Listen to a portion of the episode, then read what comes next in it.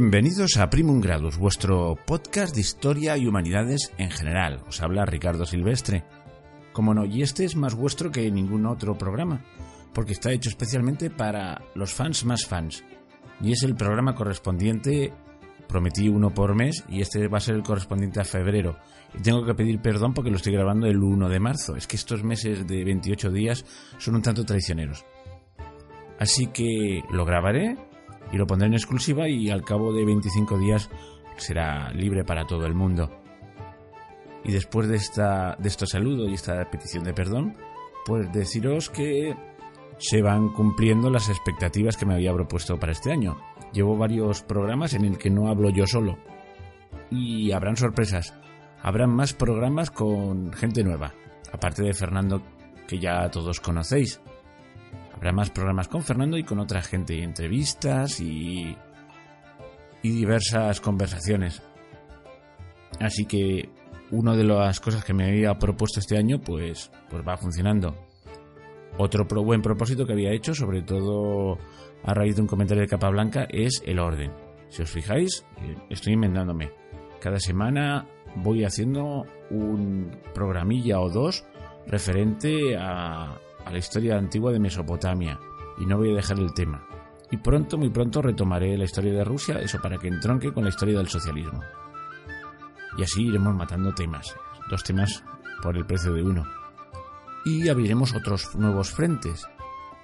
Uno muy relacionado con América, porque hablaremos del descubrimiento, sé que para algunos es un término controvertido, y conquista, más controvertido todavía, y explicaré por qué los he elegido. Descubrimiento y conquista de América.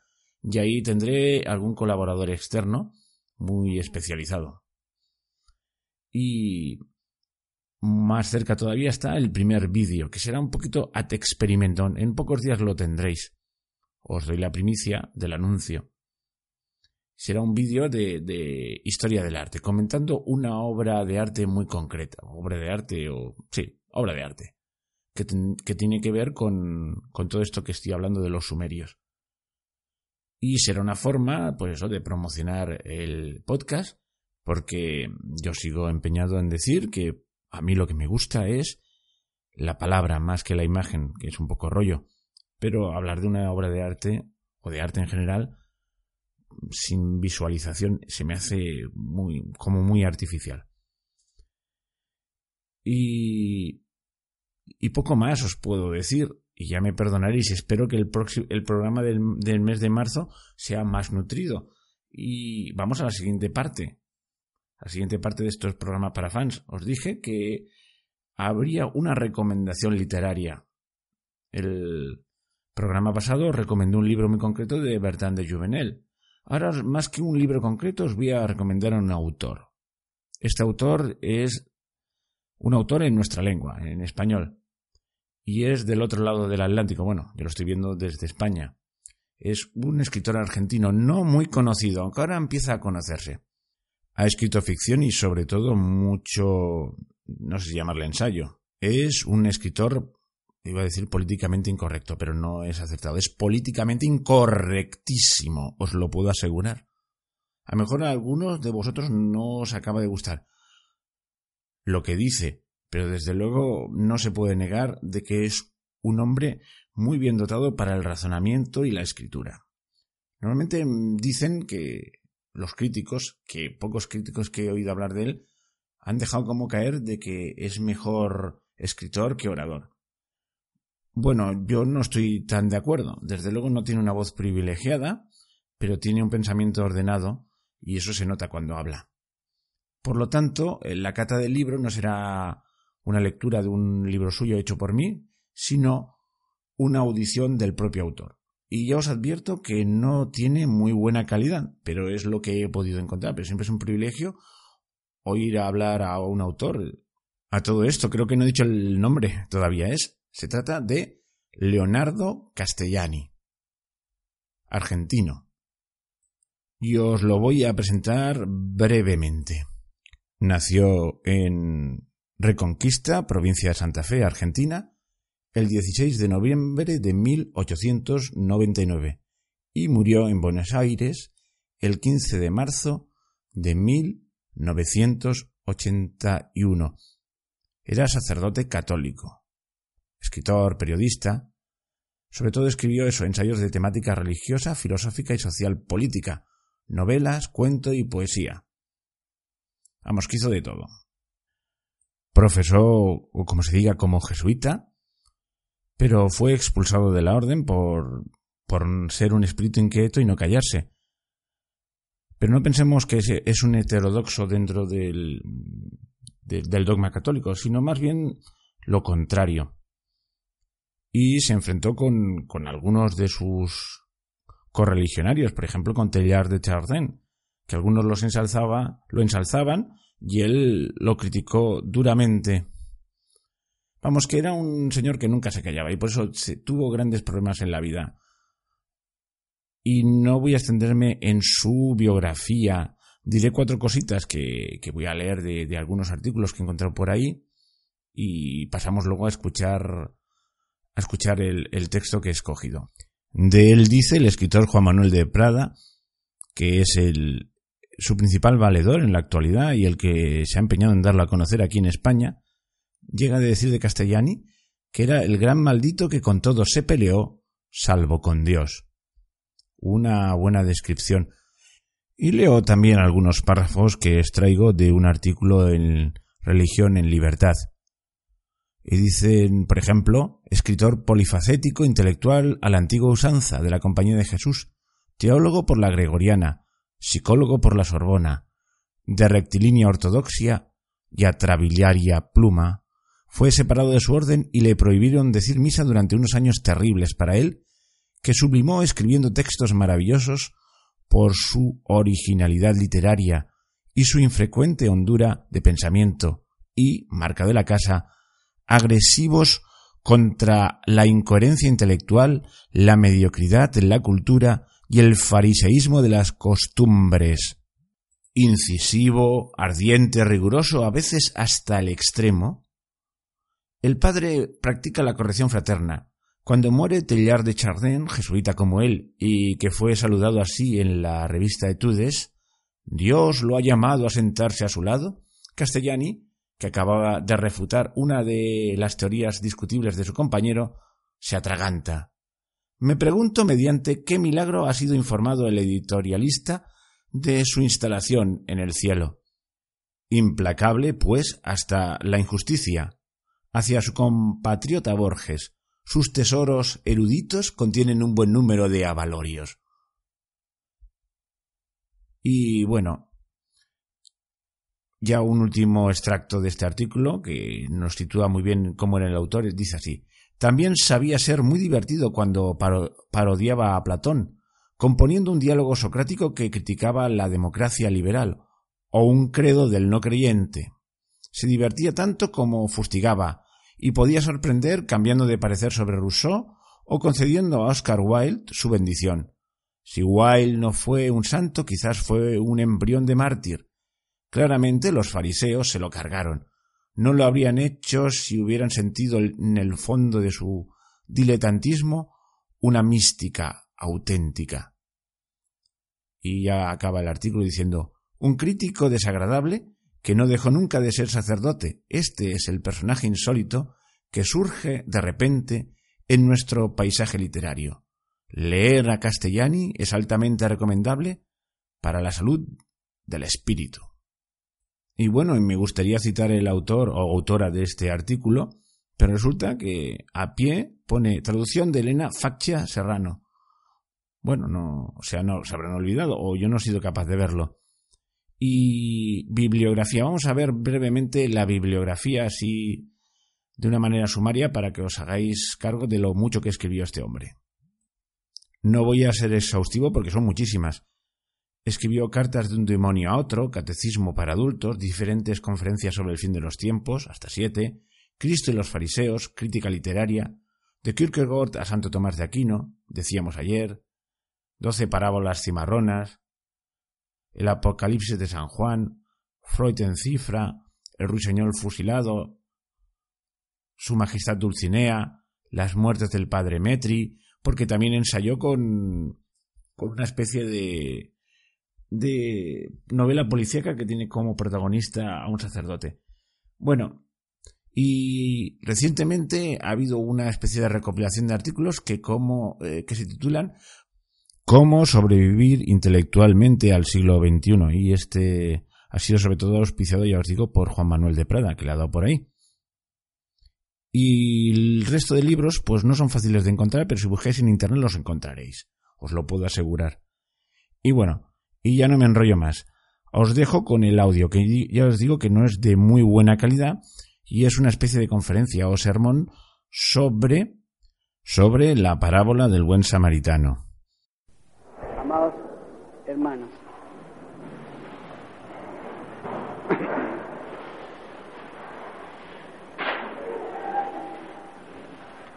esta parábola del buen samaritano es una de las cuatro parábolas capitales que hay en el Evangelio, quizá la más importante de todas, porque contiene el núcleo de toda la moral cristiana, la cual junto con la otra noción de misterio, o sea, de Dios trascendente, diferencia el cristianismo de todas las otras religiones, también de las grandes herejías cristianas como el mametismo o el naturalismo actual. De manera que es la piedra de toque para conocer a los cristianos verdaderos bastante conveniente hoy día en que hay muchos cristianos falsos o mistongos o falsos hermanos, como decía San Pablo.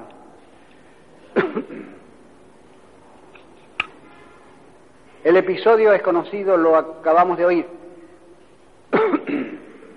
Un doctor de la ley pone a Jesucristo la pregunta candente en ese tiempo para tentarlo, dice la vulgata latina pero el verbo original, ektei ratsein, significa tomar examen. A un profeta vagabundo, el doctor de la ley se consideró autorizado a tomar el examen. y después se reveló que era un alma recta, pariente del alma de Jesucristo, porque se ve que conocía el precepto por lo menos y lamentaba que no se practicara, que en la práctica estuviese abolido. en efecto, saben ustedes que había en la ley de Moisés entre grandes y chicos como 600 mandatos diferentes y que los rabinos con su casuística en el Talmud había, lo había, habían levantado el número a 6.000 preceptos, haciendo una maraña que no se podía cumplir ni siquiera saber de memoria o conocer, de manera que los judíos salían del paso no cumpliendo ninguno, o cumpliendo los que les antojaba. Y los doctores judíos se esforzaban en ver si podían resumirlos en unos cuantos, pocos, y si era posible en uno solo.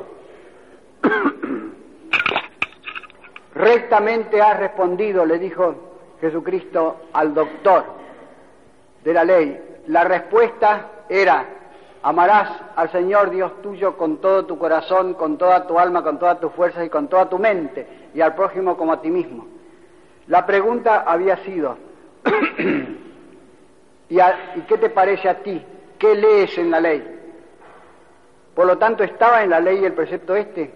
Efectivamente estaba, pero no así, sino que estaba roto en pedazos, desparramado, digamos, en el Deuteronomio capítulo sexto, en el Levítico capítulo 19, en algunos profetas, y Cristo no solamente lo, no estaba formulado, Cristo lo formuló y lo destacó, lo puso por encima de todo y en el centro de todo, y añadió una cosa insólita, que fue el amor a los enemigos, que no estaba en ninguna parte de la ley ni en ninguna de las religiones antiguas es inútil buscarlo porque es una cosa enteramente nueva en el mundo, original y en el fondo sobrenatural, como veremos luego. Más tarde Cristo dirá, amad a vuestros enemigos, bendecid a los que os maldicen, rogad por los que os hacen mal, haced bien a los que os hacen mal. Pero aquí en la parábola él puso plásticamente o pintorescamente este mandato de los enemigos al hacer al verdadero prójimo, es decir, al verdadero fiel, a un enemigo de los judíos, a un samaritano, o mejor dicho, el enemigo no era el samaritano, sino que el enemigo era el judío herido, por encima de los sacerdotes y levitas, es decir, del clero de entonces, que conocía quizá la ley pero no la practicaba, la predicaba pero no la practicaba.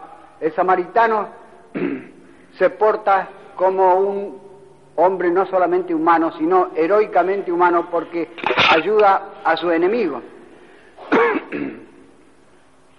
Ustedes saben cómo odiaban los judíos a esa fracción sismática de las doce tribus que vivían en Samaria alrededor del monte Garitzín y tenían otra ley diferente de los judíos, aunque los libros sagrados eran los mismos, ellos adoraban a Dios no en el templo de Jerusalén, sino en el monte Garichín.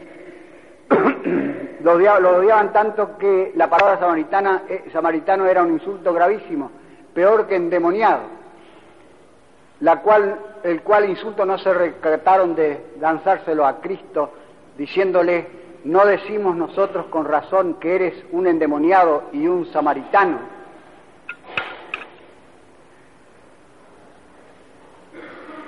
Este precepto sobrepasa las fuerzas humanas, solo se puede cumplir con la ayuda de la gracia, es sobrenatural. Y la prueba está en que ni siquiera le pasó por el pensamiento a todos los grandes genios religiosos de la humanidad, por ejemplo David, que acabamos de leer en el, en el, en el, la antífona, pide a Dios que postre a sus enemigos. Y están llenos los, los salmos de David de imprecaciones contra sus enemigos, incluso pide la venganza contra sus enemigos. no había ni sombra de este precepto increíble de amar a sus enemigos. Entre los paganos, algunos de ellos, por excepción, eran magnánimos con el enemigo ya vencido. Es decir, no lo amaban pero le perdonaban.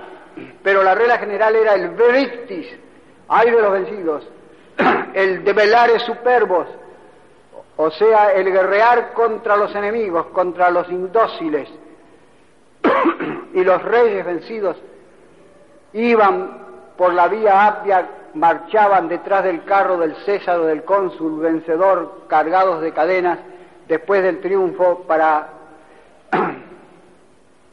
magnificar al romano vencedor como por ejemplo el gran Vercingetorix, jefe galo, al ser llevado a Roma a su despecho, tras el carro de César fue marchando, rígido, enorme, trágico, derecho, mordiendo el yugo para no ir llorando.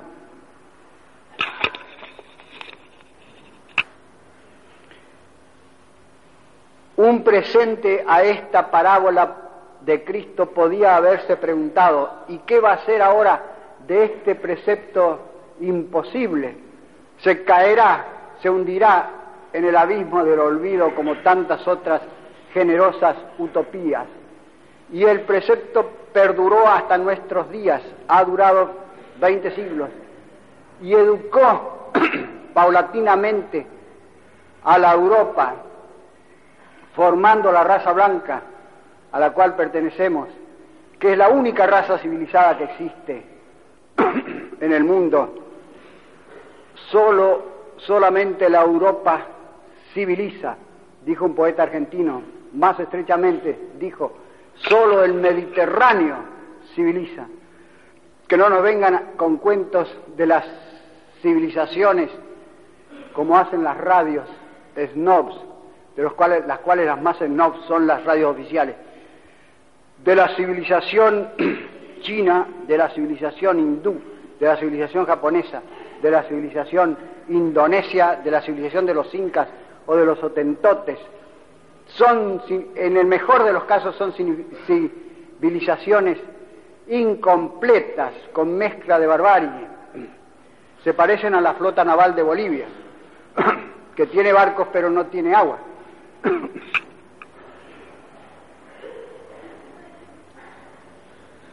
Este precepto predicado a todo el mundo y practicado por lo menos por los santos, creó paulatinamente en el mundo occidental unas cosas que a nosotros nos parecen ahora naturales, pero eran terriblemente en contra del, espíritu pagano y el espíritu judío. O sea, el concepto, por ejemplo, de guerra justa, el concepto de gobierno justo, el concepto de trato justo entre los convecinos y entre los connacionales, e incluso el trato justo entre las naciones, que son, son por hipótesis enemigas. Las naciones vecinas son enemigas. Recordemos la terrible enemistad atávica hereditaria que existe entre Francia y Alemania. De suyo el hombre natural considera al extranjero como un bárbaro. Para poder amar al extranjero solamente es capaz la religión hacerle saltar las, fronteras, dijo un gran filósofo judeo francés, Berson. Solo la religión puede transponer las fronteras, un pensamiento religioso.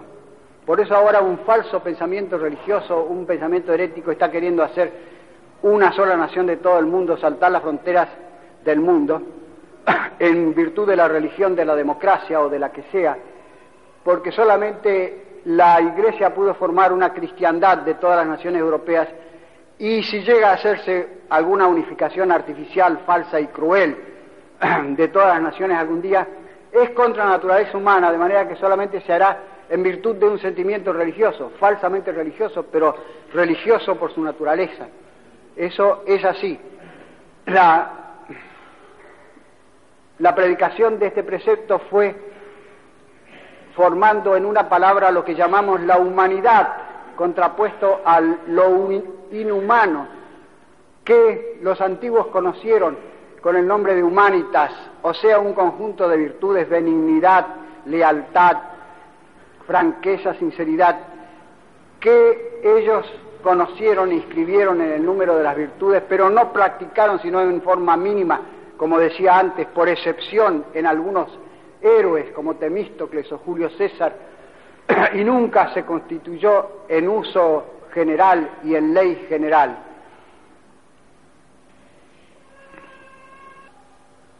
Ahora se podría objetar las quiebras tremendas que ha tenido esta ley del amor a los enemigos en la historia de la cristiandad y más en nuestros días.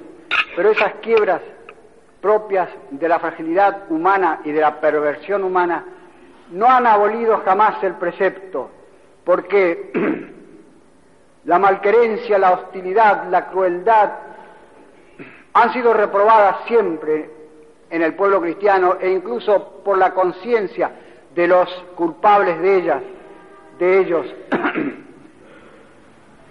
De manera que la ley se mantenía, aunque aún en la forma negativa de remordimiento como por ejemplo vemos en el ejemplo eximio de la conducta de San Ambrosio con el emperador Teodoreto, el cual había hecho pasar a cuchillo en un arranque de ira no muy injustificado a los de Tesalónica, a los habitantes de Tesalónica que se habían sublevado, es decir, había cometido un acto de crueldad, se le había ido la mano en la represión de la sublevación.